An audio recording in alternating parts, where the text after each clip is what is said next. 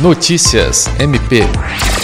O Ministério Público do Estado do Acre, por meio da primeira Promotoria de Justiça Criminal de Cruzeiro do Sul, participou nesta quinta de uma reunião com a Prefeitura de Cruzeiro do Sul para discutir um plano emergencial de atendimento a pessoas em situação de rua.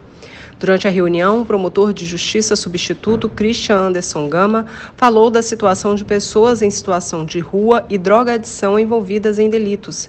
Ele ressaltou a falta de alternativas para recuperação e tratamento dessas pessoas, enfatizando a necessidade de comunicação entre os órgãos e a instalação urgente do Centro de Atenção Psicossocial, Álcool e Drogas e de comunidades terapêuticas no município. Além do MPAC, participaram da reunião o prefeito de Cruzeiro do Sul, Zequinha Lima, o vice-prefeito Henrique Afonso, além de representantes da Polícia Militar, Polícia Civil, Associação de Comerciantes, do Centro de Referência Especializado de Assistência Social, do CAPES e líderes religiosos. Sâmia Roberta para a Agência de Notícias do Ministério Público do Estado do Acre.